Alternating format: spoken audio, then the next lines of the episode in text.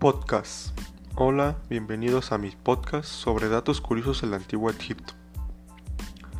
Mi nombre es Marco Antonio, soy alumno del grupo S602 dirigido a la materia de Historia 4 del profesor Atonatiu Paredes Galena. Bueno, empecemos. Número 1. Momificación de las mascotas. Algo que es muy destacable del antiguo Egipto es la costumbre de la momificación de los muertos. Pero hay algo que es muy poco sabido ante la gente, y esto es que los diferentes muertos se hacían acompañar en su tumba por sus animales favoritos en vida, como sus mascotas, ya sean perros, gatos, monos o halcones. Así no es de extrañarse encontrar momias de animales junto a la de sus antiguos amos. Por ejemplo, el caso más sorprendente lo encontramos en una de las catacumbas de arqueólogos que se encontraron o se han encontrado 8 millones de perros momificados. Claro, se creía que estos al acompañarlos les ayudaría a encontrarse durante su viaje después de la muerte. Número 2. Invención de la cerveza. Los antiguos egipcios atribuían esta invención a la deidad Osiris, dios de los muertos. La cerveza más común era elaborada con cebada y agua hervida. Después había que dejar el resultado durante el sol hasta que se fermentara. Por último se le añadían varios concentrados de frutas para conseguir sabores diferentes hasta que se tenía que infiltrar todo, así conseguir el sabor único de la cerveza. La cerveza, a diferencia del vino, era bastante barata y fácil de hacer, ya que se podía consumir en todas partes, desde la corte del faraón hasta en los campos de cultivo. También existían locales especiales para consumirla, llamados las casas de la cerveza, con lo que también se le atribuye el invento de los bares. Número 3. Fueron pioneros en el método de usos anticonceptivos.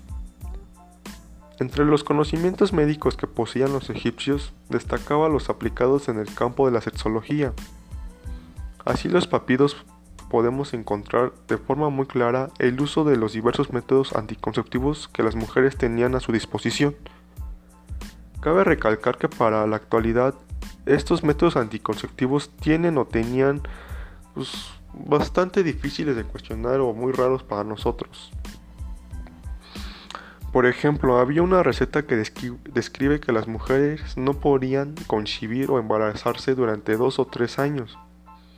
En la receta anticonceptiva se tenía que moler puntas de acacia para mezclarlo todo con miel.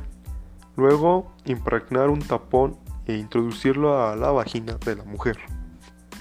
Al igual que este existieron muchos más, pero no se han podido comprobar la efectividad de estos.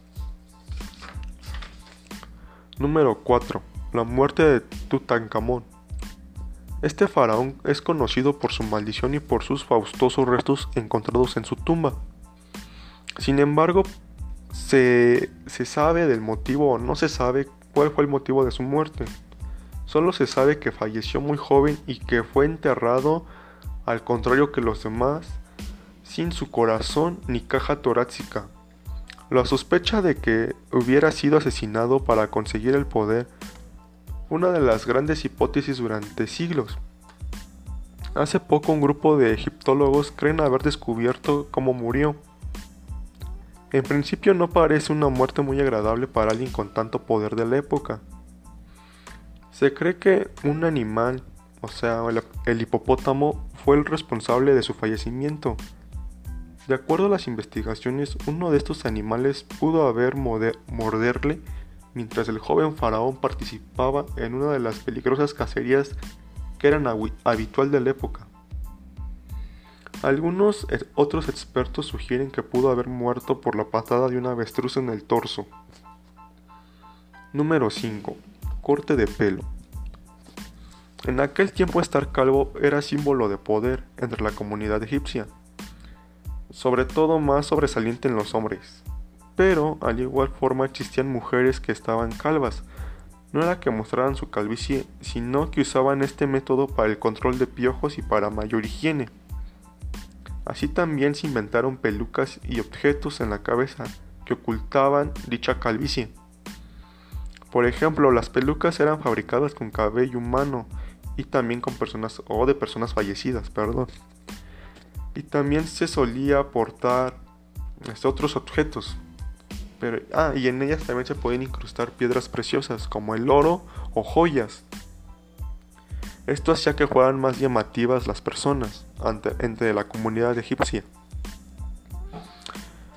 Pero esto ocasionó que también durante un tiempo determinado las, las personas empezaran a sufrir lesiones graves en el cuello, ya que con el peso de dichas piedras preciosas aumentaba el peso de las pelucas o de los objetos.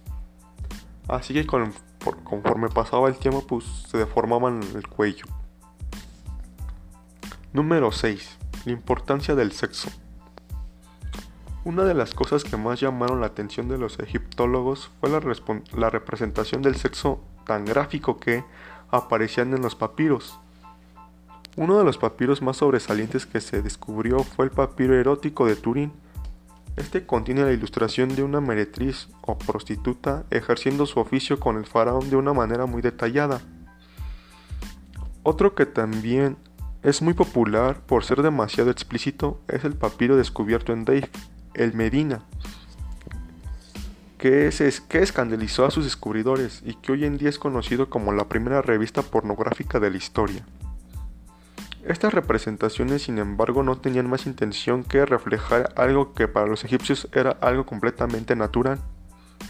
Ellos lo consideraban como un elemento más de la vida no existían los prejuicios que han caracterizado otras sociedades. Por ejemplo, en los testimonios nos muestran cómo las relaciones prematrimoniales eran vistas con normalidad, incluso apoyada por los mayores. Eso algunas posiciones sexuales requerían mayor flexibilidad para el cuerpo para poder así realizarlas, lo que podía ocasionar lesiones graves, así como el ejemplo del Kama Sutra, que se inventó en la cultura hindú, pero que esta, muestra con ilustraciones muy detalladas las posiciones sexuales entre mujer y hombre. Número 7. La lechuga un símbolo sexual. En nuestra época la lechuga es muy consumida como un alimento cotidiano, pero para los egipcios este no era considerado como un alimento, sino como un potencial para la actividad sexual ya que era asociado con el dios de la fertilidad Min. Dado que la lechuga crece recta, los egipcios pensaban que esta planta ayudaba al dios conocido como el Grande en el amor a realizar el acto sexual sin descanso. Con todo esto se creía que propiciaba la fertilidad de la mujer y potenciaba el deseo en el hombre. Número 8. Las mujeres hermosas tardaban días en ser enterradas. Hasta ahorita ya todos conocen la existencia de momias en el antiguo Egipto, aunque no todos los habitantes sean momificados, sino los que tenían las posibilidades económicas. Estos elegían hacerlo, ya que así podían felicitar el paso a la otra vida. Cuando un hombre adinerado poderoso moría era embalsamado y enterrado rápidamente. Pero las mujeres hermosas por el contrario eran varios días los que se tenían que estar en la gasa hasta que el cuerpo empezara a descomponerse y a oler mal. Esto era debido o, fue más que nada el producto que así se así no se permitía que dichos pasados de listos penetraran el cadáver o que dañaran el cadáver en un acto sexual. Número 9. Remedios para la resaca. Con el amor que le tenían los egipcios a la cerveza y al vino, no era de esperarse que aparecieran uno de los males más conocidos por casi todos, la dichosa resaca. Hoy en día se puede aliviar con cualquier medicamento farmacéutico, pero en estos no estaban a la disposición dicho medicamento, sobre todo en esta época, ¿no? Inventaron un remedio paulativo, que para nosotros se nos hace muy enredado y poco útil Consistía en ponerse una especie de collar en el cuello, elaborado con, hojas de laurel alejandrino. Así ésta aliviaría el dolor de la cabeza en unos pocos minutos. Número 10. Los médicos estaban especializados. Los egipcios desarrollaron un sistema sanitario con diversos especialistas, al contrario que otras culturas que se dedicaban a solo lo que llamamos hoy en día como medicina general, ellos tenían médicos que se dedicaban a partes concretas del cuerpo. Así son conocidos los ginecólogos o los que llamaríamos hoy en día como neurólogos, que efectúan las importantes circuncisiones. No en vano su dios Sol, Ramsés, se circuncidó a sí mismo. También se tiene la constancia de que los médicos se dedicaban a los dientes o como otros se dedicaban al estudio del ano, que hoy le llamamos dentistas o protólogos. Bueno, gracias, este fue mi podcast.